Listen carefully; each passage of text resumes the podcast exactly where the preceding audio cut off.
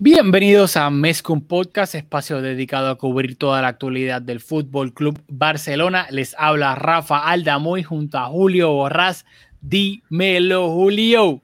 Saludos, Rafa, y saludos a todos y a todas las que nos escuchan en esta nuestra cuarta temporada. Oficialmente comenzamos la cuarta temporada. ¡Wow! Cuarta temporada, ¿quién lo diría? Ah?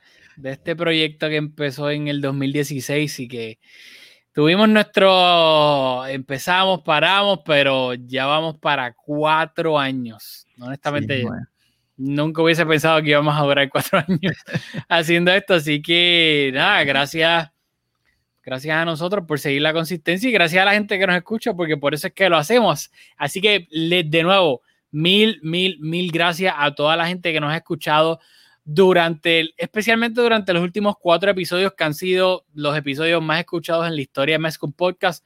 Obviamente han pasado muchísimas cosas en el Barça y eso ha ayudado, pero de nuevo, mil gracias a toda la gente que nos escucha por regar la voz, por lo que sea que han hecho, ha funcionado porque el boom ha sido bastante. Así que de nuevo, lo, los exhortamos y las exhortamos a que por favor nos den follow eh, subscribe en iTunes, en Spotify, donde sea que ustedes escuchen podcast, donde sea, ustedes le dan ese botoncito de subscribe y ya automáticamente cada vez que grabamos un episodio nuevo y lo subimos, les va a salir donde sea que ustedes escuchen podcast, ya van a tener ahí ready para escuchar a Mezcum Podcast. Y tenemos una sorpresita por la cuarta temporada. tenemos una sorpresita algo se está cocinando y me da mucha curiosidad, me encantaría. Reconocemos algunos nombres de personas que nos escriben por, por Twitter, pero si ustedes nos escuchan, usted nos escucha. Desde la primera temporada, por favor, déjenos saber, escríbanos por Twitter y, nos gustaría, me da mucha curiosidad ver si hay gente que lleva cuatro años con nosotros en este proyecto. Y en cuanto a, a lo que estamos tramando, algo que lo hemos intentado hacer y con sin mucho éxito. Así que esperemos que en esta nueva etapa que le hemos dado un poquito más de, empeño, pues que nos quede un poquito mejor. Yo creo que tú, tú estás bastante emocionado. ¿Tú, ¿Tú crees que a nuestras fanáticas le va a gustar más el contenido comenzando la semana que viene? Bueno, no, tal vez a los fanáticos también, lo sabemos. Aquí, para, para todos los gustos y todos los colores. Así que aquí en un Podcast no discriminamos, somos un podcast totalmente abierto a todo el mundo. Eh, pero yo creo que sí, ¿para qué te digo que no? Sí, sí, yo creo que les va a gustar. Este, lo único que les voy a decir, un hint, que me afeité. Me trimé, me trimé la barba un poquito, es lo único que voy a decir. información que, mucha gente quería saber. Exactamente. Dicho eso, de ahora vamos a, a tratar de, de, ponerle temas un poquito a, a, todas las discusiones que vamos a tener en, en cada episodio para que tal vez la gente que nos escucha o no nos escucha tan a menudo, pues se, se pueda ya involucrar o entender eh, con, más rapidez de lo que vamos a hablar. Y yo creo que el primer tema que lo tengo aquí apuntado porque ya se me olvidó, que vamos a hablar es la tan esperada primera, primera alineación oficial de Kuman. Hay que decir que ya hubo tres partidos de pretemporada contra el Nastic de Tarragona, el Girona y el Elche. Obviamente hubo alineaciones de Kuma en cada uno, un poquito diferentes, etcétera, pero todos estábamos con muchas ganas de ver cuál iba a ser la primera en un partido oficial y contra el Villarreal en el Camp Nou, entre comillas, la primera jornada para el Barça de la liga y Kuman salió, obviamente ya sabíamos que iba a sacar un 4-2-3-1, esa es su alineación, pero salió de la siguiente manera. Defensa, Jordi Alba, Lenglet, Piqué, Sergi Roberto. En el doble pivote, Frenkie de Jong con Sergio Busquets. Por las bandas, en la banda izquierda, Ansu Fati. En la banda derecha, Antoine Grisman. De 10 estaba Philip Coutinho. Y de 9, o de falso 9, como ustedes lo quieran ver, estaba Lionel Messi. La primera alineación de Ronald Koeman como entrenador del Barça en un partido oficial. ¿Qué te pareció, Julio? Bueno, aquí yo creo que tú de los dos eras por mucho el que más emocionado estaban ahí, como escucharon a Rafa descolchando para lubricar eh, que fluyan los pensamientos en la grabación de este podcast. Pero creo que tú estabas bastante más emocionado. A mí no, no tenía tantas expectativas porque creo que por lo que veníamos viendo no hubo muchas sorpresas. Quizás si la más grande ante la ilusión que nos hacía que Dembélé comenzaba la temporada recuperado fue que Dembélé no salió de titular. ¿Qué te resaltó a ti? A mí, y rápido, creo el, el, banquillo, porque ya que mencionas a Dembélé, en el banquillo estaban Dembélé, Pedri, Pjanic, Trincao, Rafinha, Araujo, Arnau Tenas, Junior Firpo, Ricky Puch, Carla Jaleña, Iñaki Peña y Ramos. Que no sé quién diablos es Ramos. Santiago Ramos, defensa. Ni sabía que estaba en el banquillo. Dicho eso, a mí sí, yo me, me, me hace tanta ilusión la alineación de, de Kuman. Porque es algo que, bueno, no solamente yo, yo sé que obviamente muchísima gente en el, en el del Barça, culé, de todo el planeta, pero pues obviamente pues, me refiero, para mí un equipo tiene que jugar con extremos. Y yo venía pidiendo y era algo que a mí personalmente es como un pet peeve mío, ver un equipo que no tenga extremos o que pongan por las bandas a jugadores que no son extremos pues, naturales. Y eso fue algo que se vio bastante con Valverde, se vio bastante con Setien y yo lo odiaba. Para mí el Barça tiene que abrir el campo, es una es algo fundamental para luego encontrar espacios por dentro y el Barça jugaba, se embotellaba todo por el medio y yo creo que eso es una manera de tú mismo tropezarte con un zapato tuyo porque al embotellar todo, simplemente le estás poniendo el trabajo más fácil al, equipo contrario. Así que a mí me, me, encantó, me encantó ver a Ansu Fati, que yo vengo predicando desde el primer día que lo vi, que para mí Ansu Fati tiene las cualidades de ser una superestrella y lo vamos a tocar más adelante, pero me gustó ver un extremo izquierdo amplio, que también, eso es otra cosa, a mí me encanta cuando ese, esa opción de tener a alguien a que darle ese pase, en esa banda izquierda da tantas eh, ventajas al Barcelona que creo que es fundamental. Por la derecha, sé que Griezmann no es un extremo puro, para nada. Tal vez en la, cuando jugaba en la Real Sociedad eh, se podía decir que era un extremo puro, pero desde que está en el Atlético no lo es. Así que por ese lado, sí, el Barça ahora no jugó con dos. Si hubiese jugado con Trincao, tal vez podríamos decir que tenía dos extremos puros ahora mismo, pero con Ansu me encanta. Y me encanta que en vez del falso 9, Grisman, Messi. Porque Messi es el mejor goleador que tenemos y para mí Messi es el mejor goleador del mundo. Que eso es algo que se pierde un poco por todo lo bueno que hace, pero Messi es el mejor goleador del mundo.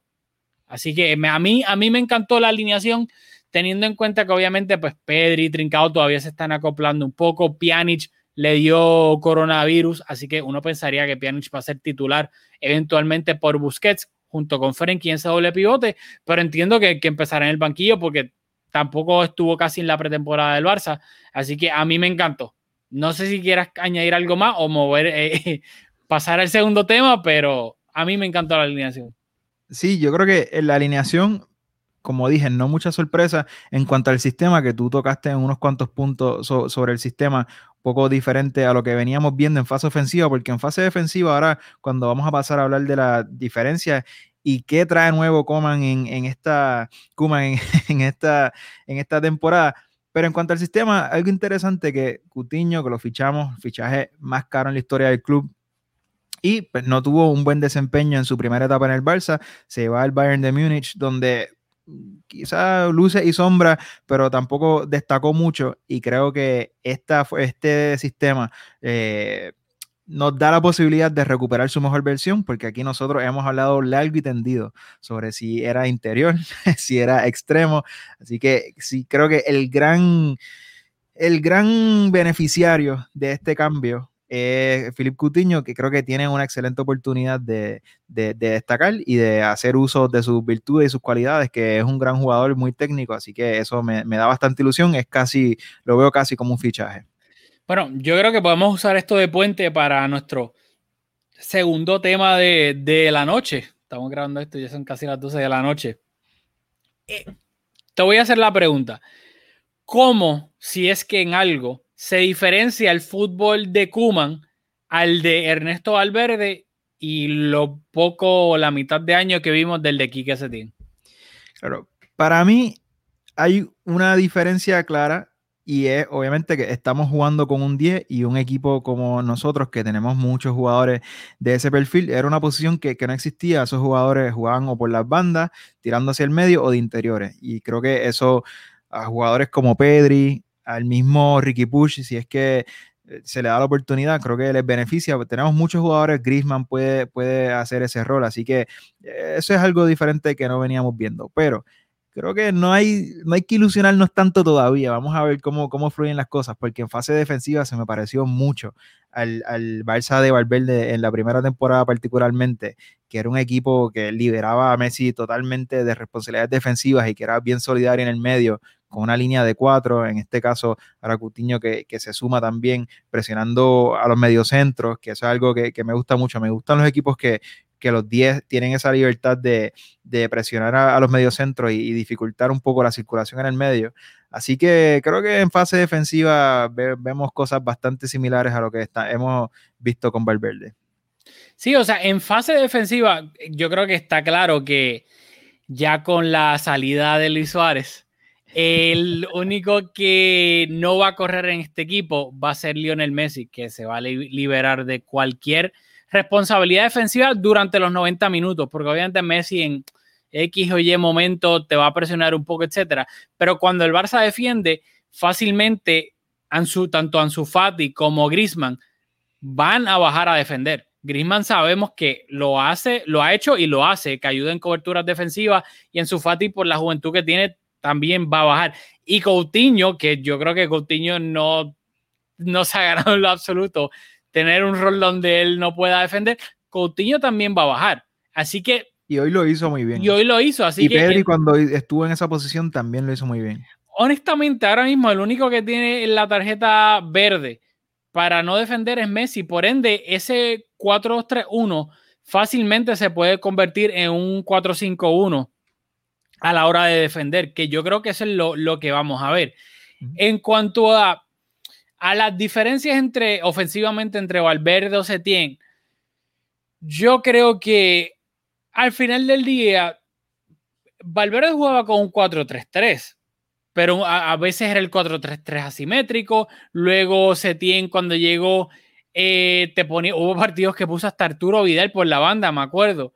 Que yo creo que también todo depende del de la valentía del entrenador porque tú puedes tener un dibujo que en teoría es un dibujo ofensivo, pero si tú pones jugadores que no son ofensivos en esas posiciones, by all means, entonces está siendo defensivo.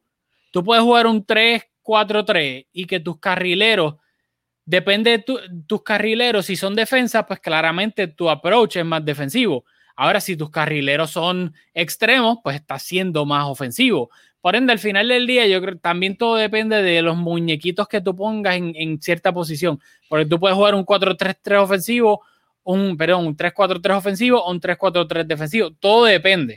Claro, y apoyando eso, en la temporada de Valverde, en la primera temporada de Valverde, era Paulinho el que en papel era uno de esos tres atacantes. Entonces, pues cuando se sumaba en fase defensiva a la línea del centro, pues eran cuatro mediocampistas eh, naturales Así que eso es un, una diferencia, aunque en este caso, ahora con Kuman, pues vamos a ver que en la mayoría de los partidos, por, los jugadores que tenemos en la plantilla, vamos a jugar casi siempre con cuatro delanteros. Y esos cuatro delanteros, la expectativa, por lo que podemos interpretar del partido de es que tienen esa responsabilidad de ser solidarios y los, que, los jugadores de banda formar esa línea de cuatro y el 10 tiene también esa responsabilidad de, unirse a esa línea del medio. Así que yo, yo, creo eso yo lo veo bastante positivo, es algo que nos faltaba. Otra diferencia que, noté, y es algo que nosotros hablamos eh, en la temporada pasada, cuando Valverde todavía era entrenador, hablábamos mucho de la presión alta del Barça y las carencias y lo roto que quedaba el equipo cuando superaban, superaban la primera línea de presión. Eh, creo que fue un tema bastante recurrente. Y hoy no vimos eso. Y yo creo que hay un poco, ¿verdad? Pep revolucionó el fútbol y trajo estos conceptos y la recuperación tras pérdida y esto, eh, este Barça mítico que era capaz de arrebatarte el balón en qué sé cuántos segundos. Y eso vemos que muchos equipos lo han tratado de replicar. Pero cuando tú no tienes la plantilla para jugar de esa manera, aferrarte a esa idea o a esos conceptos o a esos estándares imposibles que Pep y ese equipo consiguió, pues creo que no, no es la manera más inteligente de jugar. Y creo que Kuman, un poco más sensato que Valverde, no veíamos, hoy hicimos una presión bastante alta, pero en una presión el equipo estaba más junto, eh, no veíamos esas incursiones de Busquets presionando a los centrales, a la salida de los centrales, y yo veo eso positivo, porque si tú tienes la capacidad de armar un equipo capaz de hacer esa presión de manera efectiva y que si vencen a la primera línea de presión, que el equipo quede ordenado, pues perfecto, hazlo porque es la mejor manera de jugar, te defiendes teniendo el balón. Pero si tu equipo, como nosotros, como ahora es como Busquets, que posicionalmente es un espectáculo, pero que físicamente pues no tiene la capacidad de, de hacer esos recorridos largos, y otros jugadores en la plantilla que como Messi, como Suárez en la temporada anterior, que, que no ayudan tanto en la presión, pues creo que estás cometiendo un error y eso lo vimos una y otra vez como el Barça trataba de hacer esa presión, nos vencía en la primera línea y entonces entre las transiciones sufríamos. Entonces creo que se le acusaba entonces a los centrales, a Piqué, que, que no está haciendo una buena temporada, pero es que contra, ¿sabes? está tratando de defender una transición y venimos en desventaja. Así que creo que Kuman hoy fue un poquito más sensato y eso es algo que lo veo bastante positivo. Yo creo que ese tema en específico va a salir a flote cuando hablemos de los fichajes y de la salida. Eh, así que no, no voy a entrar en eso ahora porque creo que va, va a salir ya mismito. Pero eh, estoy de acuerdo y yo creo que al final del día, si tú miras la plantilla desde, la A hasta la Z, no hay un jugador al cual Kuman no tenga la jerarquía de exigirle que tiene que también cumplir con labores defensivas que no se llama Lionel Messi. Yo creo que, y Messi en ciertos momentos lo vamos a ver presionando, pero creo que es el único, el único que se va a librar por completo de esas responsabilidades defensivas. Luego de eso, no hay ninguno en la plantilla que le pueda decir a Kuma en la cara por X o Y razón, porque se lo puede decir de que literalmente, o pueda exigir por su bagaje ya en el club o todo lo que ha hecho de que, no, mira, ya yo me he ganado, tal vez no, no defender tanto, no. Así que yo creo que es algo que va a ser la constante durante, durante toda la temporada.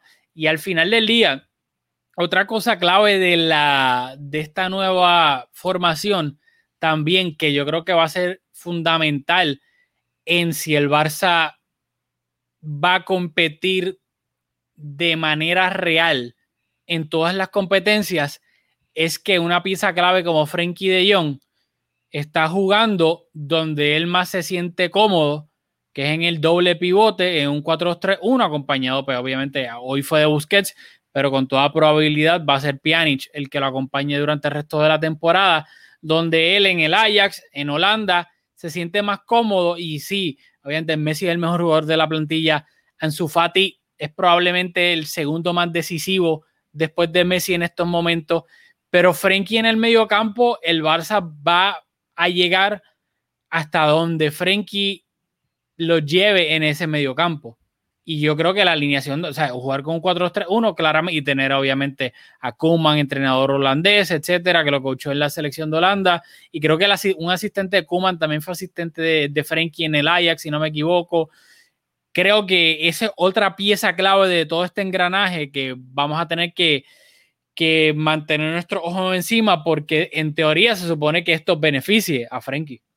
Claro, y yo creo que podemos utilizar eso porque no lo tenemos en los temas, pero creo que eh, tiene mérito detenernos sobre esto y creo que enlaza con, el próximo tema también. Y es que tenemos una plantilla por primera vez en mucho tiempo. Yo no, no, recuerdo cuándo fue la última vez que por lo menos del medio campo para adelante hay pelea en cada posición obviamente con la gran excepción de Messi, que nadie le, va a disputar eh, su puesto y su lugar, y más si, si, si sigue jugando de 9 o de falso 9, como, como lo quieras ver, y consciente de que las posiciones son bastante intercambiables, pero con la salida de Suárez, pues Messi estaría jugando 9. En el 10 está Coutinho, está Pedri, está Griezmann.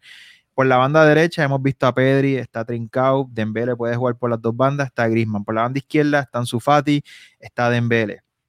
En el medio, Busquets, primera vez que tiene competencia seria. Macherano no tuvo ninguna oportunidad de disputarle la titularidad, terminó de central. Son ni hablar, o sea, han venido bastantes jugadores, Paulinho, Vidal, nadie ha sido capaz de, retarle la, titularidad y esta temporada creo que por primera vez para dos posiciones tenemos a tres jugadores, que lo mismo puede jugar Pjanic y Busquets, eh, Frenkie con cualquiera de los dos, así que es algo que, me encanta, que por primera vez las alineaciones partido tras partido, por lo menos al comienzo, hasta que los jugadores empiecen a, hacerse dueños y señores de sus posiciones, los que destaquen, pues vamos a ver, creo que bastante incertidumbre, creo que nadie está seguro.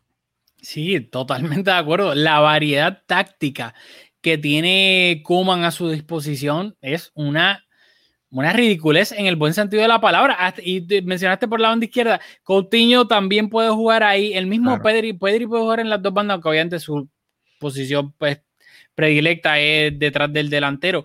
Pero eso es algo que a mí me, me molestó un poco la temporada pasada, que son de esas cosas, esa narrativa que se repite, no, la plantilla del Madrid es mejor que la del Barça, bla, bla, bla. No necesariamente el Barça tenía defensa, o sea, tenía posiciones dobladas, lateral derecho, posición doblada, el lateral izquierdo, posición doblada, centrales, tal vez hay un chililín, tenía tres o cuatro, cuatro si cuentas un Titi, obviamente un Titi pues no se puede contar mucho con él, pero habían tres centrales. Luego en el mediocampo también había, habían bastantes jugadores para tres posiciones en el mediocampo, donde obviamente el Barcelona flaqueaba un poco la temporada pasada, era en la delantera, eh, especialmente con la lesión de Dembélé. Y, se creó esa narrativa de que no, que la plantilla del Barça es muy corta, eh, bla, bla, bla, versus que la del Madrid es, olvídate, una gran plantilla. Y si tú la comparabas, honestamente, la diferencia entre la plantilla del Barça y la del Madrid la temporada pasada, en defensa estaban casi igual. Yo creo que inclusive la, la, profundidad en la defensa del Barça era más que la del Madrid.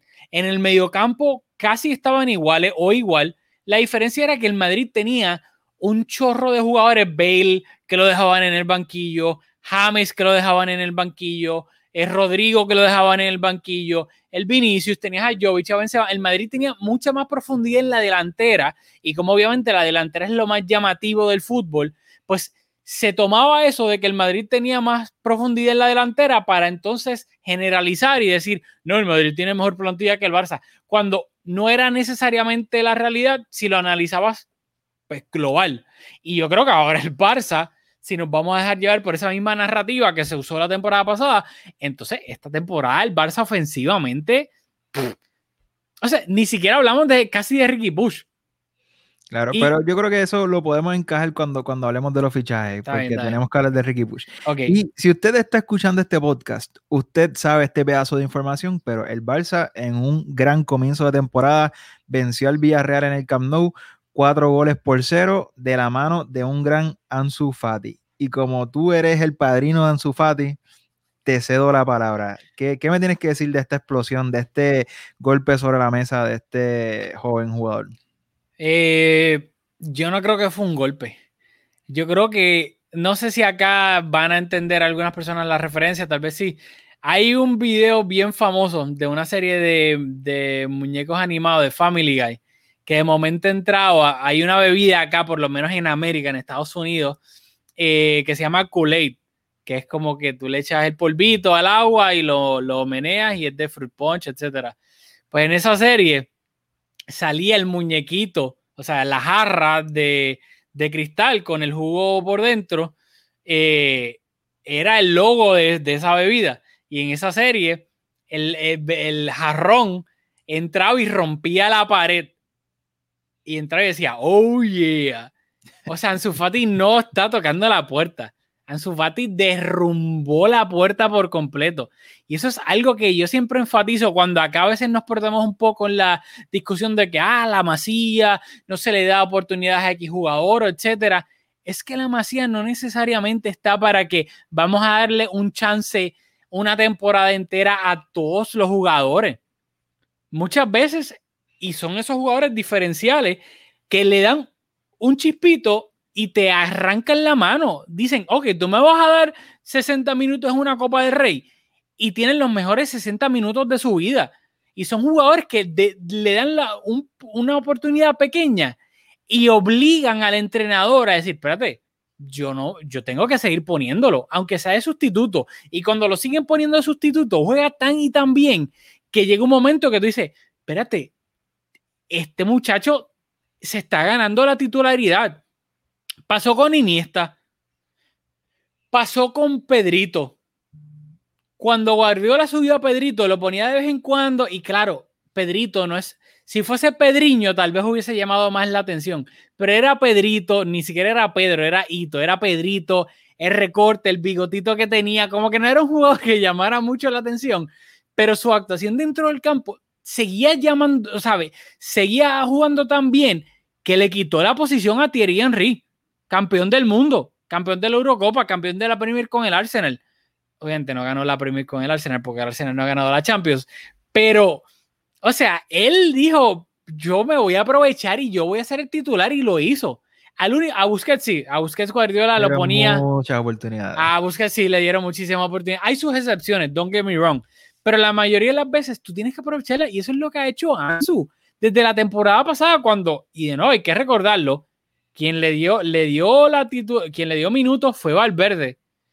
Que aquí hay muchísimas cosas para criticar de Valverde, pero al final del día quedará para la historia quien lo hizo debutar y quien le dio bastantes minutos. Y va de way, Ansu Fati no, no, no, pues, no me voy a poner porque después entro aquí en política y me, me atacan, que ya me han atacado bastante por Twitter. Está controversial, está, está, está No, yo, yo, no soy controversial, yo literalmente quiero ser neutral, pero en estos días como eh, las aguas están tan calientes, el uno ser neutral se ve como si uno está a favor de Bartomeu la Junta, cuando más lejos de eso no puede ser, pero eh, un saludito. En el, en el no tenemos la, la, moción de censura. No, no lo tenemos esta vez. Estamos esperando a que se oficialice la firma. Em, pero nada, volviendo a lo de Ansu. Al final del día, yo creo que uno, uno lo puede oler. Y sé que me estoy yendo un poquito de un rant, pero es Ansu, así que mm, creo que como es mi niño bonito, me lo, me lo merezco.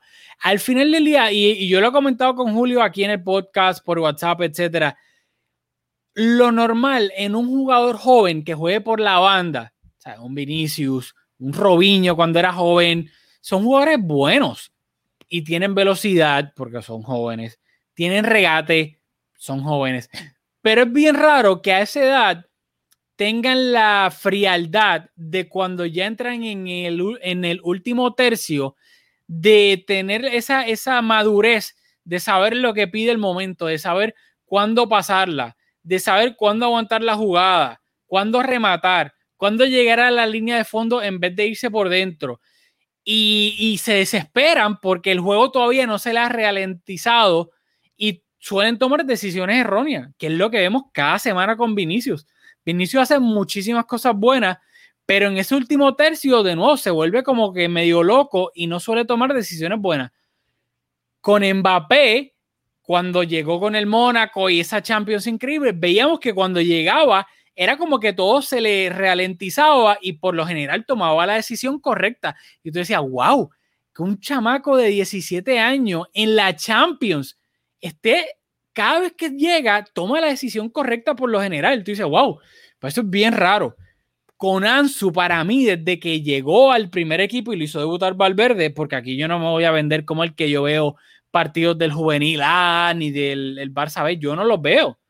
Cuando, no, no, cuando Bartomeu renovó a Ansu Fati en, ese verano, este, yo no había visto a Ansu Fati, pero cuando lo vi con Valverde, pues me lo lía y decía, wow, qué bien toca por dentro, qué, bien, qué buena velocidad tiene, qué, qué bien regatea y que usualmente toma las decisiones correctas y tiene gol que esa edad de nuevo es bien raro.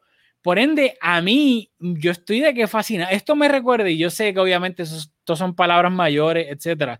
Y no estoy diciendo que va a ser ni la mitad de lo que ha sido Messi, obviamente.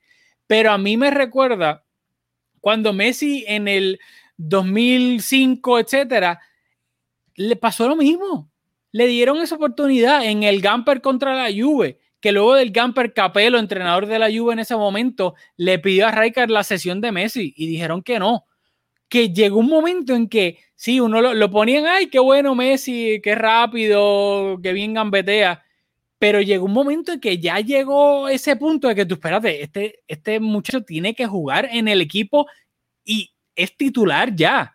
Y yo creo que eso es lo que ha pasado con Ansu y, lo, y era como que poquito a poquito, poquito a poquito. Cuando entraba, metía gol, gambeteaba, eh, hacía, creaba peligro. Y ahora, primer partido de la temporada, de la manera que mete el primer gol.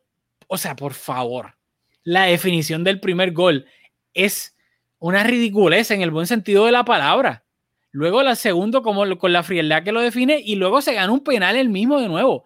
Que al final el, el, mundo actúa de maneras misteriosas y yo creo que lo mejor que le pudo haber pasado al Barça sin que sin querer queriendo es que no haya no haya repescado a Neymar. Porque al final del día Ansu Fati juega en la posición de Neymar y si nosotros hubiésemos repescado a Neymar, hubiésemos, porque tratamos, pero no, no pudimos repescarlo, no sé qué hubiese pasado con esta explosión de Ansu Fati. Sí, yo me uno a tus palabras y, coincido con, tu interpretación. La temporada pasada, nosotros, Ansu Fati era un tema recurrente fuera del podcast entre tú y yo.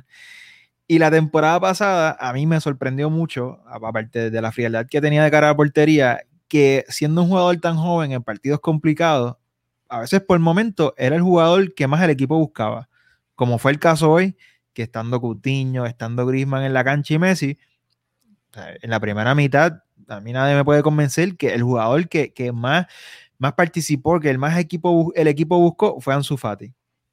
Y eso es algo que para mí es bastante inusual, tiene mucho mérito y que él, cuando el equipo lo buscaba, que él quisiera tener el balón, que no se le escondiera a, la pelota, eso para mí fue lo más impresionante de, su primera temporada. A mí me pareció un poquito errático por momento, normal, por su edad, un jugador que, del cual no, no se espera ni la temporada anterior, ni esta, ni la próxima, ver su mejor desempeño. Este es un jugador que si la proyección sigue en el trayecto que va, pues, veremos sus mejores años en 3, 4, 5, 6 temporadas. Dicho eso, a mí me parecía que teniendo a Griezmann, Suárez y Messi, y que nosotros con Valverde y con Setién jugábamos con tres delanteros, para mí en la temporada pasada no era titular. Pero luego del partido de hoy, a mí no me queda ninguna duda que aún con su juventud, consciente de que esta versión de Ansu Fati, eh, esperemos que no se acerque todavía a la mejor versión que vamos a, ver de él, pero aún así, este jugador en pleno desarrollo, en plena, en plena madurez física, en plena madurez futbolística, es titularísimo en el Barça y juzgando por el partido de hoy nuevamente, que podemos, yo creo que podemos sacar conclusiones, no, no debemos de, ser muy exagerados, pero luego del partido de hoy, o sea, Ansu Fati es la referencia en el ataque, consciente de que Messi es el jugador que que, mejor define, es, el referente del equipo, el mejor jugador de historia. Pero Messi, por, por, la manera en que interpreta el fútbol, por, por sus movimientos en la cancha, que es un jugador que, que, es más, que, piensa más el fútbol, pues yo creo que Ansu Fati va a tener mucho balón esta temporada y creo que el equipo va, va a jugar en, función de sus virtudes. Sí, y yo creo que al final del día esto también le beneficia al, al propio Messi que no todo, que absolutamente todo no recaiga bajo su espalda, sus hombros. Y creo que si, dependiendo de si se ficha un 999, no a Depay, sino un 999. Eso cambiaría las cosas. Cambiaría las cosas si se ficha a un Lautaro, que honestamente es el único 9 realista que se viene hablando, porque Haaland no se ha hablado en lo absoluto. Un Harry Kane, me refiero a fichajes que tal vez podrían pasar en un futuro. Pero aunque venga un Depay de la vida, yo no creo que Depay va a ser titular en este equipo. Por ende, Messi, eh, para todos los efectos, si todo el mundo está saludable, yo creo que Messi va a ser el 9 titular de este equipo, ya sea jugando como falso 9, whatever, como ustedes lo quieran ver, pero Messi va a ser el 9 de este equipo.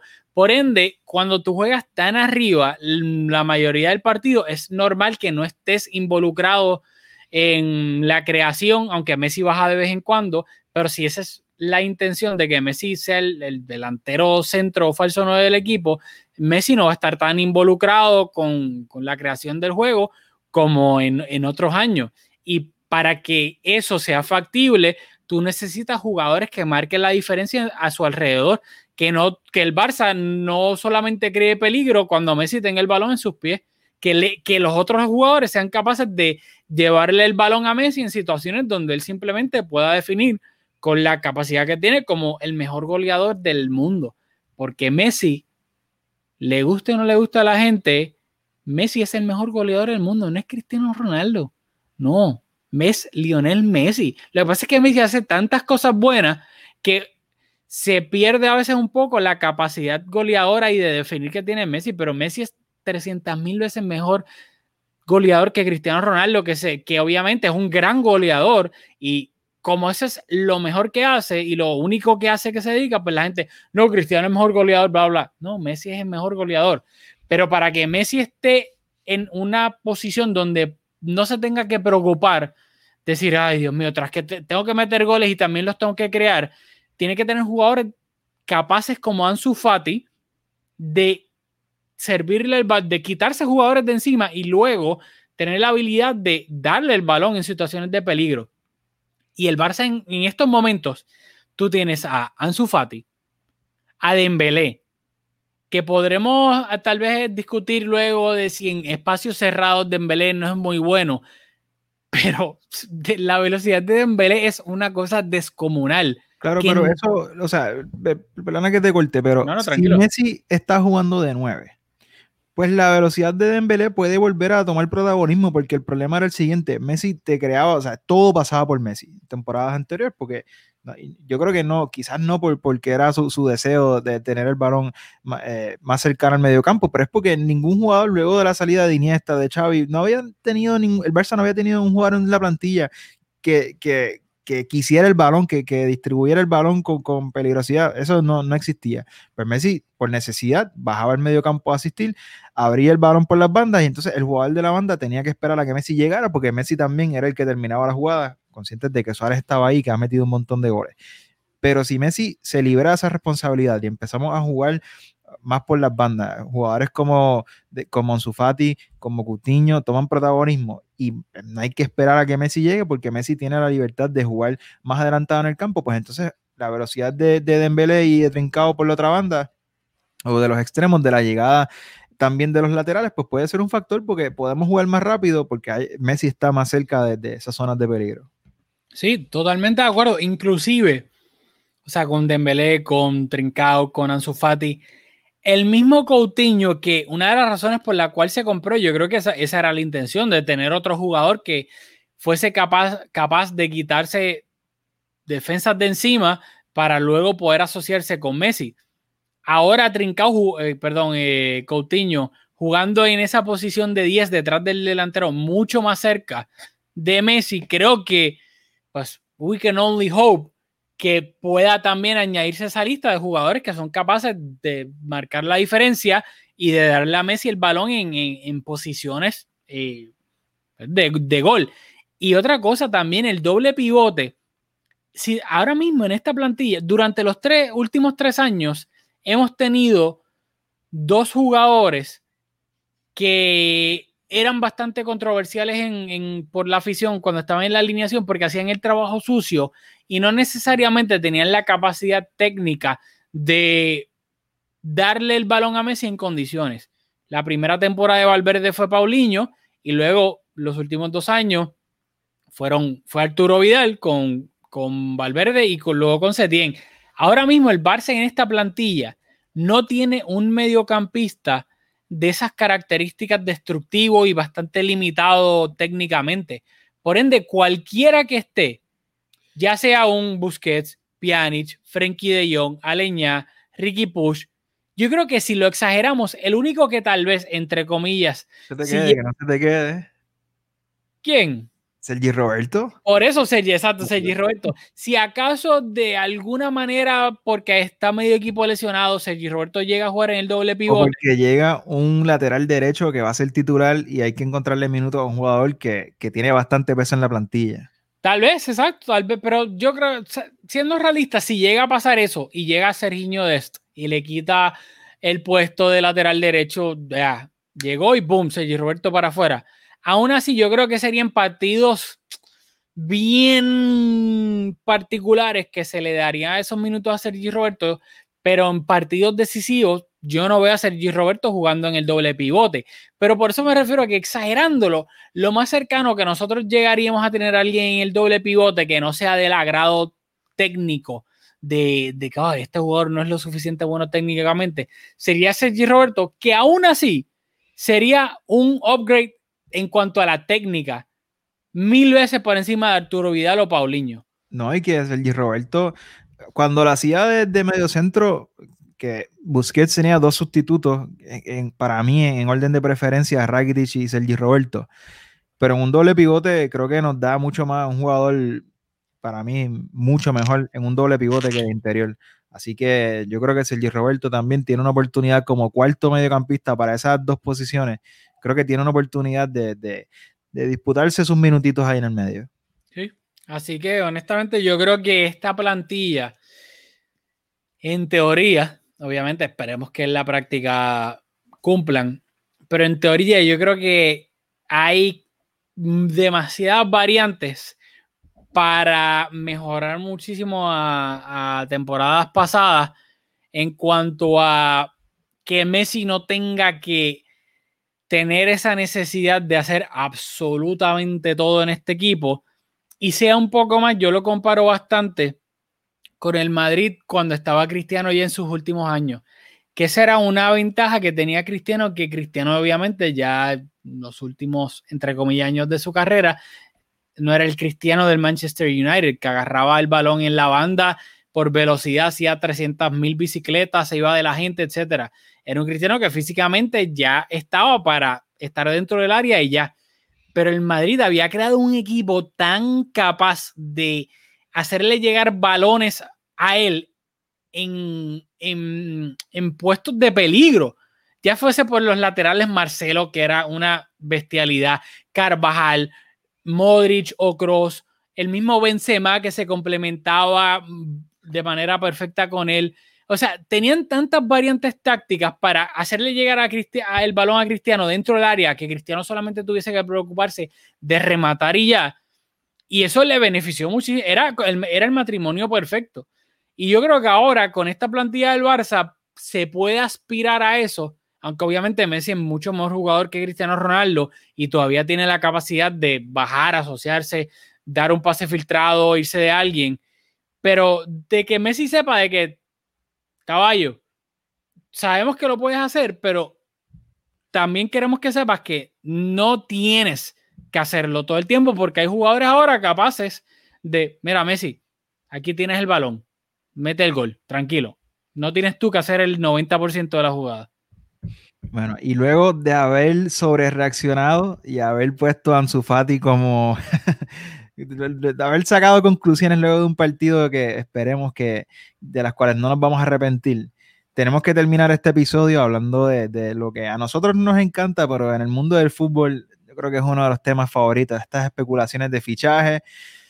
Pero concretamente podemos hablar de las entradas y las salidas de jugadores en este verano bastante atípico por lo corto que fue, aunque todavía falta, pero yo diría que bastante atípico porque venimos de, o estamos en el intento de cerrar un ciclo, y me gustaría tu opinión sobre eso, de si en efecto tú crees que con los jugadores que han salido podemos decir que ha comenzado otro ciclo.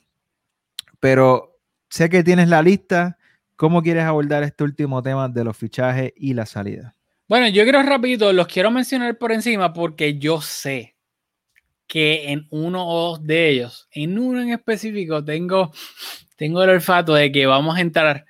Eh, así que quiero por encimita para como que eh, tener la base de todo y luego obviamente enfocarnos en, en lo que tú y yo sabemos que nos queremos enfocar.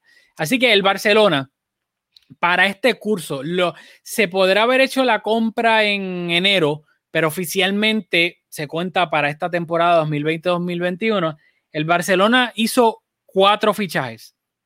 Trincao, que lo hizo en enero, pero se, contabiliza para ahora, porque obviamente con, eh, Trincao llegó ahora. Fueron 31 millones fijos.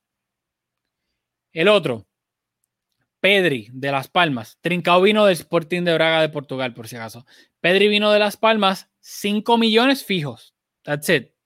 Se van a tener que pagar eso. No, esto no cuente, no sabemos cómo el Barça va a efectuar los pagos. Si lo va a pagar todo de, la primera, si se divide en tres años, te pagamos 15 ahora, 10 en la temporada que viene. Eso no tenemos la menor idea y nadie lo sabe. Simplemente decimos lo que el Barça tarde o temprano va a tener que pagar sí o sí y luego si hay variables, etcétera. So, Trincao 31 millones fijos. Pedri 5 millones fijos. Mateus Fernández 7 millones fijos. Pjanic, 60 millones fijos más 5 en posibles variables. Esos fueron literalmente los cuatro fichajes del Barcelona para esta temporada 2020-2021. Luego que, claro, uno lee cosas y la narrativa se cambia, etcétera, pero el Barça hizo varias ventas para esta, esta que cuentan para esta temporada 2020-2021.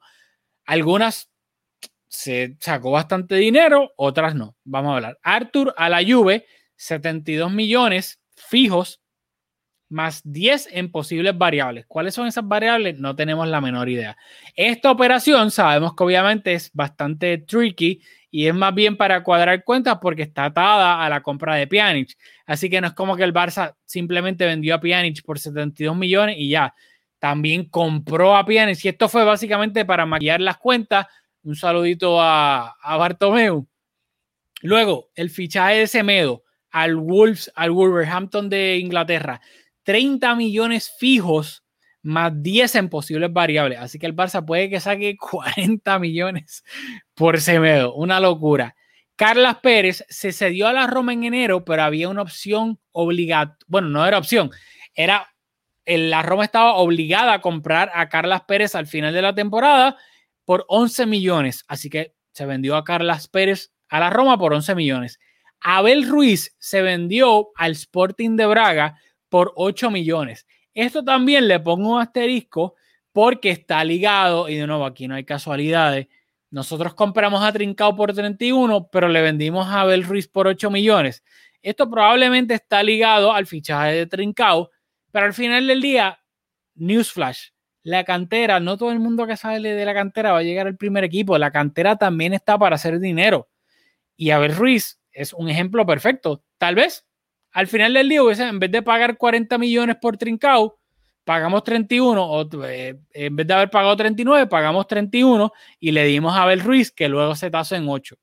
Perfecto. Abel Ruiz sirvió para algo. Y no me vengan ahora, ay, el Barça vendió a Abel Ruiz, la cantera. O sea, por favor, seamos serios. Jorge Cuenca al Villarreal, 2.5 millones fijos. That's it.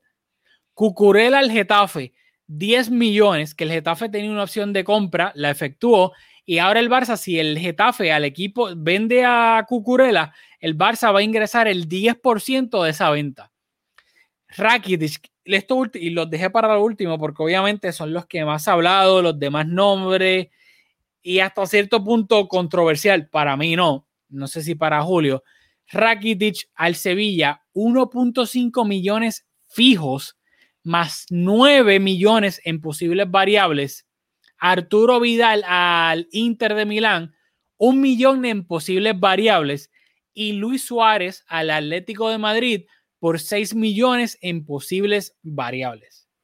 Ahora ya los mencioné por encimita, etcétera. Te cedo la palabra, Julio, en lo que tú quieras decir, venta o fichajes. Bueno, y también tenemos que mencionar que vuelven dos jugadores de sesión que, ¿verdad? Pues en el caso, por, yo creo que Rafinha ya sabemos lo que da. Pero en el caso de Areña, esperemos que vuelva un jugador un poquito más hecho. Eso se ve como, como un fichaje. Creo que en, un doble pivote, tanto Rafiña como Aleñá son dos jugadores que, pueden jugar en, esa posición. Rápido, mala mía, te interrumpo. De préstamo volvieron para tener la lista exacta para nuestra increíble audiencia. Rafiña volvió del Celta, Aleñá volvió del Betis, Todibó volvió del Schalke, Bagué volvió del Niza, Coutinho, repito, Coutinho volvió del Bayern, Miranda volvió del Schalke y Oriol Busquets volvió del Twente de Holanda. Y hasta el momento, estamos grabando esto el 28 de septiembre. Bueno, ya sí, ya son las 12. El 28 de septiembre, los únicos que el Barça, tal tal vez se nos olvidó alguien, nos pueden escribir si acaso nos, equivocamos, que ha vuelto a enviar a préstamo ha sido a Bagué, que lo envió al PAOK de Grecia, y a Monchu, que lo envió al Girona hay rumores de que Todibó o lo van a vender o le están buscando otra sesión, pero hasta el momento no es oficial. Así que, de nuevo, disculpa. Solamente quería, quería señalar que aparte de que hemos incorporado a cuatro jugadores, de los cuales tres pensamos que van a tener algún tipo de protagonismo, bastante protagonismo esperemos, pero que también vuelven tres jugadores de sesión que quizás pueden tener algún impacto. En el caso de Areña, un jugador que a mí me gusta mucho, Cutiño, un jugador que tiene tienen sus retos, pero que creo que en, un sistema que le beneficie es capaz de, añadir o de aportar bastantes cosas. Y también quizás podemos ver a Dembele casi como un fichaje, porque no, hemos podido contar con él una temporada completa. Eh, su, su, desempeño siempre se ve afectado y condicionado por las lesiones, así que esperemos que un Dembélé bastante saludable, pues casi, casi es como un fichaje porque es un jugador que, la temporada anterior pues no, no pudimos contar con él. Así que tenemos una plantilla bastante diferente a, la, de, la, temporada anterior que cuando comenzó, eh, luego de perder, caer eliminado de la manera en que caímos en la Liga de Campeones, que se estaba hablando de, cambio de ciclo, yo tenía mis dudas porque hay jugadores que por, por su salario, por su rendimiento, por su edad, y por lesiones, como Suárez cae, le caen bastante checkmarks en, en, esa lista, pero que se nos hacía difícil pensar que íbamos a tener la capacidad de salir de ello. Y en efecto, el equipo fue capaz de desprenderse de los servicios de estos tres jugadores, hablo particularmente de Suárez, de Rakitic y de, y de Vidal, que deportivamente ahora vamos a entrar en, los méritos y, y en, los cómo condicionan la plantilla de cara a esta temporada, pero que en el aspecto económico, sin, sin pegar de ser ingenuo, que esto fácilmente puede ser una maniobra de la directiva para, para aclarar las cuentas de cara a su inminente salida, que puede ser en marzo, puede ser... Moción de censura. o sea, que no sabemos lo que va a pasar con eso, pero yo, no quiero ser ingenuo, yo no, yo no pienso que, que en efecto se trata de, de limpiar la casa para, salvarse ellos mismos, pero e, es una posibilidad, porque estos tres jugadores pues, tenían unos salarios bastante altos. Pero también es cierto que en las recientes temporadas venimos viendo que, y escuchando, se ha escrito mucho sobre esto, que la masa salarial es el principal problema que condiciona al Barça de incorporar jugadores que sean capaces de, aportar cosas, porque venimos con, con, una plantilla bastante vieja, nos hacía falta refrescar la plantilla y lo que impedía esa renovación más grande pues, era la masa salarial. Así que en ese sentido, pues fue una operación exitosa, hablando en, sentido estrictamente económico, de desprendernos de los servicios de tres jugadores que se ganaban bastante dinero. Ahora, vamos a entrar en lo deportivo. O sea, y, y, aquí vamos a entrar, Rafa y yo para, darle un poquito de contexto, esta semana estuvimos peleando. O sea, a mí me gustaría publicar nuestro intercambio de, WhatsApp, que eh, fue bastante largo. Yo quiero hacer, Julia se me puso potrón por WhatsApp, se me puso condescending, le tuve que parar el caballito, pero Julio, lo que pasa es que Julia tiene una relación bien, y a mí me encanta también, pero obviamente es como cada uno tenemos nuestros jugadores que que aunque nos gustan los dos, pero uno de los dos como que tiene un, un attachment en todo el sentido de la palabra más fuerte con ellos. Y Luis Suárez claramente, a mí, o sea, yo cuando Suárez, y, es gracioso cómo da la vida, como en las vueltas que da la vida. A mí me encantaba Luis Suárez desde que estaba en, desde que hizo probablemente la puerca más grande en la historia del fútbol en el Mundial de Sudáfrica. Yo lo quería en el Barça, me gustaba como juego, etcétera pero claramente Julio, sin duda alguna, de nosotros dos, el que más emocionalmente, futbolísticamente, todo se le ha gustado Suárez. So, hemos tenido bastantes discusiones, hasta inclusive la temporada pasada y ahora. eh, no sé si alguna vez esos chats de WhatsApp van a salir a la, a, la luz pública, pero... Pero en efecto, me tuve que poner un poquito condescendiente porque te tenía que parar el caballo. Un poquito. Poquito. Pero en cuanto a estas tres salidas, y, rápido, que, siento que estoy bastante long-winded, pero la salida de Arturo Vidal, para mí, yo creo que es, es fundamental porque es un jugador que si tú lo tienes en la plantilla, lo vas a usar. Porque por la manera en que juega, por, por, la manera en que disputa cada balón un técnico, cuando tiene el agua al cuello, cuando está ante una eliminatoria importante, si tú tienes el Vidal en tu plantilla, lo vas a usar. Y yo creo que eso condiciona al equipo de, de, manera negativa, aún consciente de que es un jugador que es capaz de, de jugar de una manera que a, a, mí no me gusta, pero creo que si un equipo que no esté funcionando bien, Arturo Vidal te corrige un montón de cosas y entiendo por qué es un jugador con un buen cartel. Pero es una salida que eh, por la masa salarial y en el aspecto deportivo, estoy perfectamente de acuerdo con su salida. Rakitic. De nuevo, un jugador que estoy de acuerdo con su salida. Yo he dicho en este podcast mil veces que Rakitic en algún momento de, su, de su estadía en Barcelona fue mi jugador favorito. A mí me encantaba dentro del campo, fuera del campo. Aunque últimamente estaba muy, muy sevillista para mi gusto, pero es un jugador que me, me, gustaba como, como se conducía en el campo, me pareció un fenómeno. Creo que también teníamos una afinidad particular con Rakitic, porque la temporada que, que estuvimos en Barcelona viendo los partidos, pues fue la primera temporada de, de Rakitic y esa temporada se salió. Y creo que también hay un poquito de eso, que como que llegamos a Barcelona juntos y por lo menos desde mi punto de vista, eso como que había una afinidad por eso. Pero creo que deportivamente goles en la final de la Champions. Eh, eh, fue un jugador espectacular que recientemente había perdido protagonismo.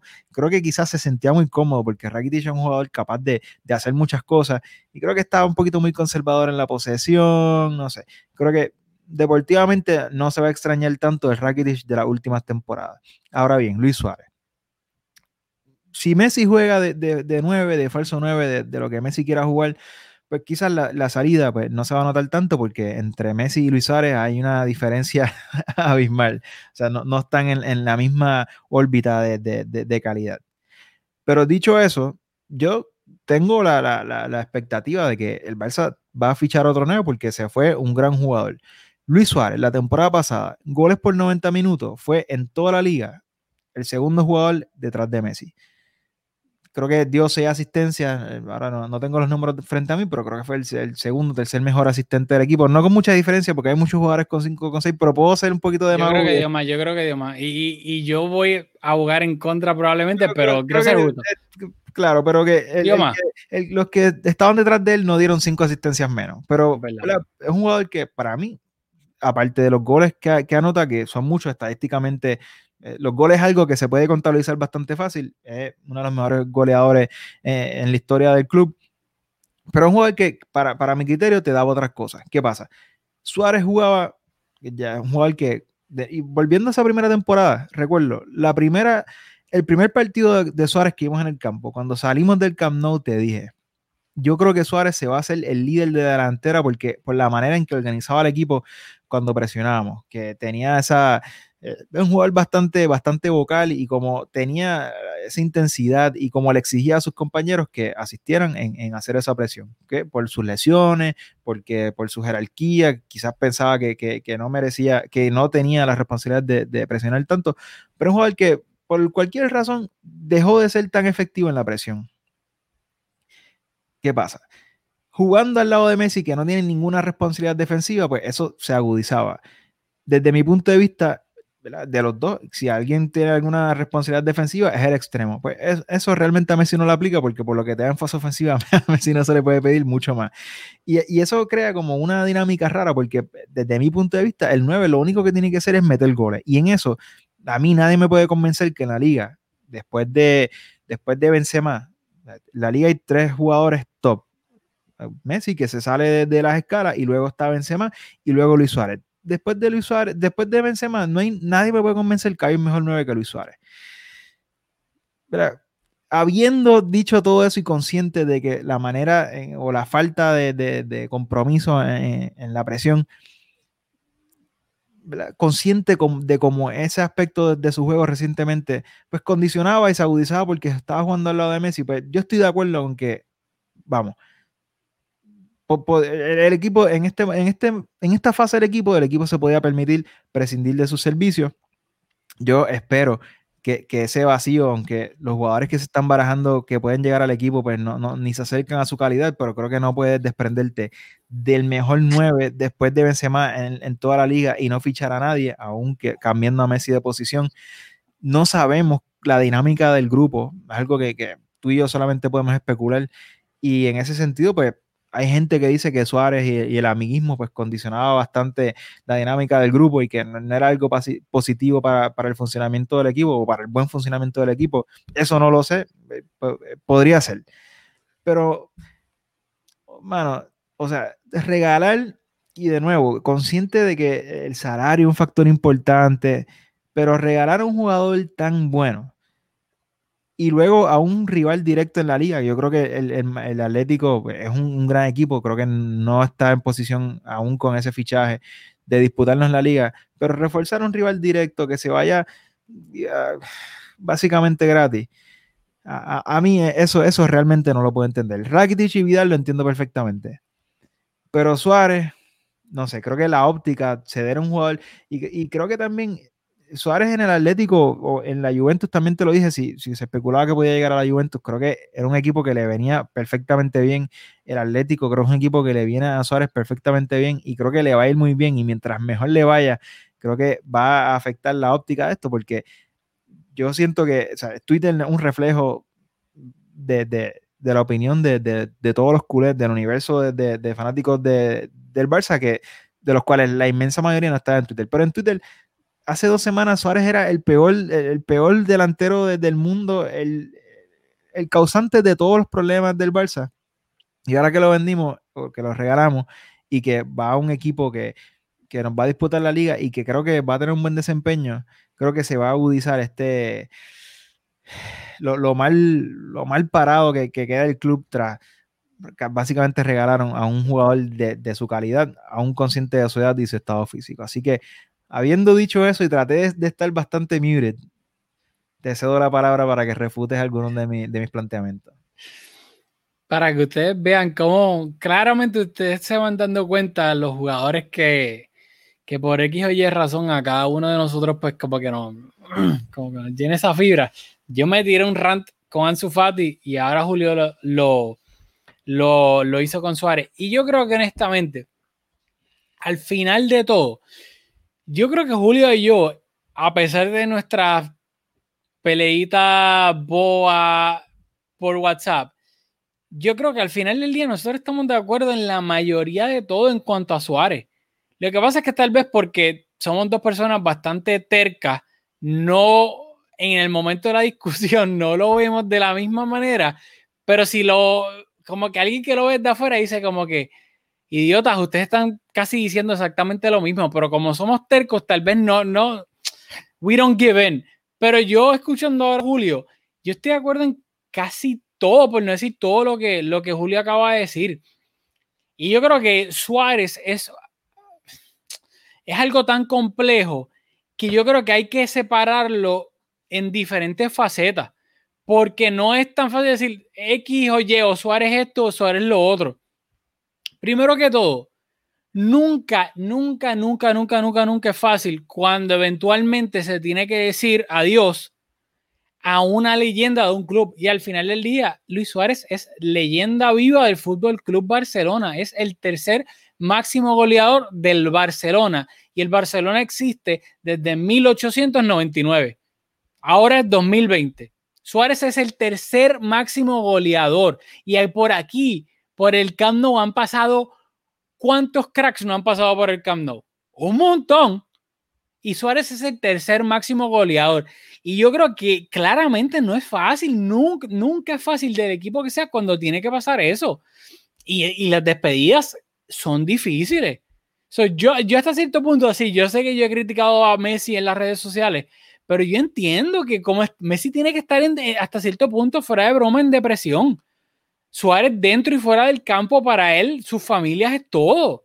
So, yo entiendo ese punto de Suárez, es difícil, no es fácil. Y Suárez todavía, y yo creo que, que eso es lo difícil. Y algo que dijo Julio, que, que a mí me gustó y, quiero enfatizar, Suárez cuando llegó al Barça, cuando estaba en el Liverpool y, y todos esos primeros años en el Barça, Suárez, la presión de Suárez era tan importante y tan efectiva en el Barça para lograr esa, eh, recuperar el balón arriba, porque no era tan solo lo que dice Julio de que Suárez tenía la inteligencia de comandar esa presión desde arriba, sino que él físicamente podía presionar todo el partido. ¿Y cuántas veces nosotros, tal vez, yo, de seguro lo dijimos en el podcast, pero desde que lo vimos, para los que no sepan, Julio y yo vivimos en Barcelona del 2014 a 2015 y fuimos a todos los partidos de esa temporada del triplete. Lo veíamos todos los días en el Camp Nou, hasta lo que alguien no veía en la cámara, nosotros estábamos en el Camp Nou y veíamos cuando Suárez seguía presionando los 90 minutos físicamente, su cuerpo le daba para lo que su cabeza quería hacer. Y yo creo que esa es una de las cosas claves de, todo, de, de poder entender el porqué de su marcha. Porque la capacidad goleadora de Suárez ahora mismo sigue intacta. Suárez dentro del área, si tú le das un balón en condiciones, te va. Lo vimos hoy contra con el Atlético. Marcó un gol de cabeza. El segundo gol, la forma en que definió. Eh, o sea, Suárez dentro del área tiene un repertorio brutal, sin duda alguna. Y de nuevo, eso es lo que va a doler hasta cierto punto porque Suárez no está acabado del todo. Una cosa es que tal vez no sirva al 100% para lo que el Barça quiera hacer, teniendo también a Messi que no corre. Y otra cosa es que no pueda servir para el Atlético. Y sí, eso va a ser lo difícil de ver semana tras semana porque se terminó yendo no tan solo un rival directo que si se iba a la Juve era un rival entre, en la Champions, pero se fue al Atlético, que lo vamos a ver semana tras semana, y cada vez que Suárez marca un gol o de una asistencia, van a salir de nuevo. Hoy el Barça lo regaló, bla, bla, bla, bla. Pero yo creo que esto es algo que se tiene que ver con madurez en el sentido de que era lo mejor para el Barça, de que ya llegó un tiempo en la relación, y eso pasa en las relaciones, de que it's time to move on. Y yo creo que era tiempo para el Barça de move on. Y tampoco, no significa que, en el, que el Atlético tal vez eso era lo que le faltaba. So, al, al final del día, lo triste es que es un win-win y uno no quiere que sea un win-win. Uno quiere que sea un para win. Él y, para, y para el Atlético. ¿Perdón? Un win-win para él y para el Atlético. Exacto, para los dos. So, para los tres en el sentido, para el Barça, para él y para el Atlético. Y al final del día, cuando tú traspasas a alguien, tú quieres que, ok, pues lo traspasamos porque ya no sirve y ya, punto. Pero yo creo que va a ser importante separar eso durante toda la temporada y no, ser, no hacer demagogia, que de nuevo, es, yo sé que es difícil, yo sé que es fácil hacerlo en Twitter para ganar likes, para ganar retweet, porque hay ciertas cosas que criticarlas es bien fácil. Y eso lo hace cualquiera y le dan cuatro likes, cinco retweets o 100, etcétera. Y al final del día, yo creo que es lo que mencionó Julio. Lamentablemente ya llega un punto en la carrera de ambos con Luis Suárez con 33 años, que va para 34, con varias operaciones en las rodillas en el último año, dos operaciones, si no me equivoco, que en el ecosistema, dice palabra del día, fancy, ecosistema del Barça, con Messi dentro del campo, lamentablemente el Barça no se puede permitir defensivamente tener a dos jugadores que no presionen en lo absoluto. Y yo creo que eso es una de las cosas vitales que, inclusive Julio lo mencionó, que Julio o sea, claramente eh, es, no, o sea, quiero decir que claramente le encanta a Luis Suárez y es algo tan vital de que si Messi Suárez no presionan o si presionan y la defensa, el, los defensas centrales superan esa presión, ya ellos no vuelven. Por ende, el Barça está jugando con ocho jugadores defendiendo con ocho. Y si a eso tú le añades que tal vez Frenkie no bueno, tal vez no, Frenkie no es el jugador más defensivo del mundo. El Barça está, luego tú tienes a Piqué y al inglés, la defensa, tratando de apagar un fuego con una pistolita de agua pequeña. Y luego, de nuevo, ese otro que es lo fácil decir, no, la defensa del Barça, que sí, yo entiendo. Hay cierto gol, especialmente contra el Bayern. Sí, Semedo fue un desastre, sin duda alguna. Pero en muchas ocasiones, y eso es lo que yo quiero enfatizar, que la defensa está pagando fuegos que son provocados por el mediocampo o por los delanteros. Y luego, claro, lamentablemente el que sale en la foto tirándose como un idiota es Piqué, pero no necesariamente el gol fue culpa de Piqué, es algo que viene más allá. Y yo creo que al final del día esto es lo que pasó con la venta de Luis Suárez y yo estoy hablando estrictamente deportivo. Yo sé que fuera también es, es válido del peso que tiene Luis Suárez junto a Messi en el vestuario, de lo difícil que es tú como entrenador tratar de tomar las riendas de un equipo cuando tienes a dos pesos pesados como lo son Messi, Luis Suárez, etcétera. Eso también tiene su validez, pero de nuevo, yo me estoy suscribiendo solamente a lo, a lo deportivo. Luego también Suárez dentro del área te puede definir, etcétera, pero sabemos que ahora mismo, claramente por la edad, es cuestión de edad. Father Time llega, le llega a todo el mundo no es alguien que tú le puedes tirar el balón al espacio para que te llegue por velocidad. Y yo creo que el Barça era algo de que simplemente llegó un punto en que, mira, lo mejor para los dos, tanto para ti como para mí, es que vayamos por caminos separados. Yo te quiero, tú me quieres, nos tenemos, nos, queremos, nos tenemos cariño, pasamos momentos espectaculares, pero ya yo creo que es tiempo de que esta relación yo creo que llegó a su, a su límite. Y yo creo que eso fue lo que pasó con Luis Suárez y con el Barcelona. Y de nuevo, yo sé que esto va. Se necesita madurez y en Twitter no la va a ver. Pero que a Luis Suárez le vaya bien en el Atlético de Madrid no es el equivalente a que el Barcelona hizo algo mal deportivamente, porque yo creo que era necesario. Y claro, yo le deseo lo mejor a Luis Suárez. Luis Suárez también, o sea, yo amo a Luis Suárez y quiero que le vaya bien hasta cierto punto porque que no le vaya mal al Barça. Que le meta tres hat-tricks, dos hat-tricks al, al Madrid. A nosotros no. A nosotros tal vez uno, un golcito, pero que ganemos. Pero al final del día yo creo que era algo necesario. Yo estoy de acuerdo que deportivamente, pues yo entiendo los motivos por los cuales decidimos pasar página. Pero en el aspecto económico, por su lesión y por su edad y en este mercado de, condicionado por la pandemia, pues no podíamos esperar. O sea, yo no creo que nadie hubiese pagado 20 millones por Luis Suárez. creo que eso me parece exagerado. Pero igual, yo creo que su venta, si hubiese sido realmente una venta y no se hubiese ido con la carta de libertad, que básicamente fue lo que pasó, se pudo haber financiado la incorporación de otro jugador que sí pudiera reforzar la plantilla, porque por ejemplo, si miramos lo que costaría, va a llegar DES con toda probabilidad, pero plan B, Emerson. Más o menos, yo creo que por Suárez, algún club pudo haber pagado lo que costaría incorporar un lateral derecho titular. O en cambio, pues Suárez podría costear o, abonar una buena parte de lo que costaría traer su reemplazo. Pero a mí no me, lo que me cuesta pensar es que estamos vendiendo un jugador que nuevamente para mí después de Benzema el segundo mejor 9 de la liga. Lo estamos dejando ir con, la carta de libertad teniendo contrato, aunque no, le quedaba, creo que este era su último año de contrato, ¿verdad? Eh, sí, era, el último, era el último. De contrato que también, o sea, pero dejar a, a Suárez libre con la carta de libertad para luego pagar 20 millones por, por Depay, eso a mí me parece una auténtica barbaridad. Que no se hubiese vendido por, por 20, quizás ni por 15, a lo mejor por 10. Pero en este mercado donde nadie está pagando grandes cantidades por jugadores, a un 5, 7, 8 millones podían ayudar a, reforzar la plantilla o por lo menos a, a, incorporar a un jugador aunque no fuera titular que que creo que, quedamos en, una mal posición en la óptica y, concretamente porque perdimos a un gran jugador y no tenemos nada para, para complementar su salida, ya sea en la posición de delantero o en cualquier otra posición. Así que en ese sentido creo que el Barça queda bien mal parado. Yo creo que honestamente, y esto de nuevo, yo creo que hay que saber diferenciarlo. En un mercado de fichajes normal, que el Barça no haya normal me refiero a que no estuviésemos en tiempos de coronavirus, de COVID.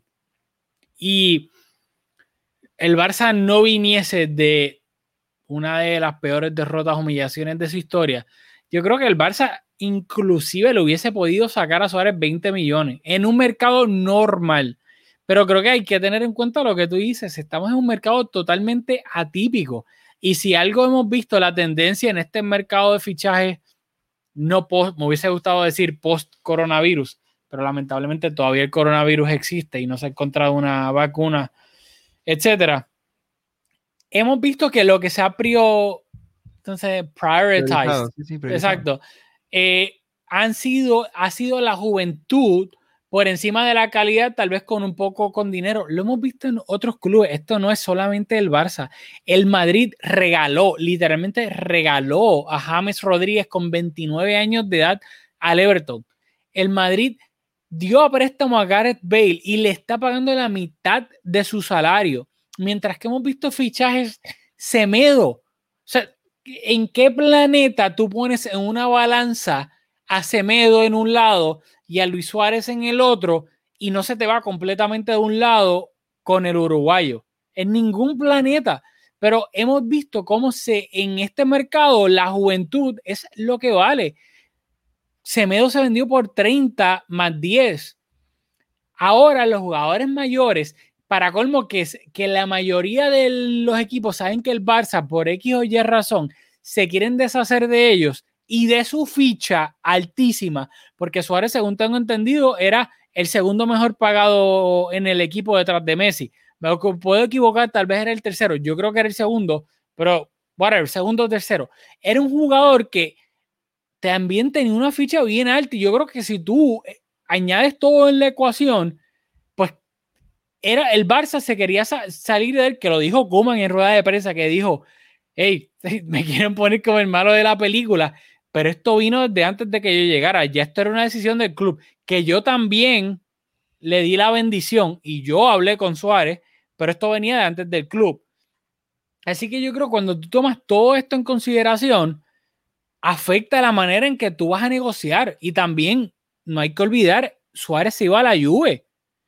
Con eso de que es rival directo, pero lamentablemente por el papeleo de el pasaporte italiano no se pudo hacer a tiempo y descartó por completo Italia y por ende la Juve. Por ende, el Barcelona no negoció con el Atlético a primera instancia. Era un last resort. Y era un equipo que al que hay que recordar de la misma, hay que, de nuevo, recuerden muchachos y muchachas, los contratos hay que respetarlos.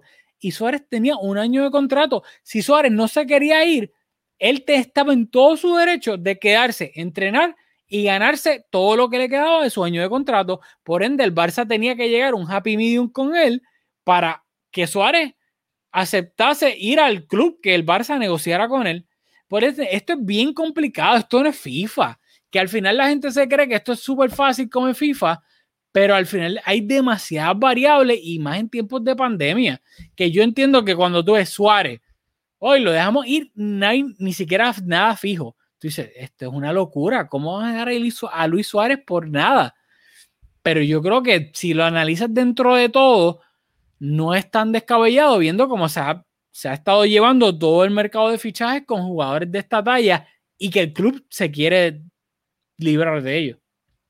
Sí, y, para terminar, o sea, porque no quiero seguir dándole vuelta a lo mismo, pero creo que el Barça teniendo, de nuevamente, es que Suárez es un jugador de, de tal calidad para mi criterio, que tú puedes ir al Atlético y decirle, mira, hacer eso, dame a Lodi y yo te doy a, Luis Suárez.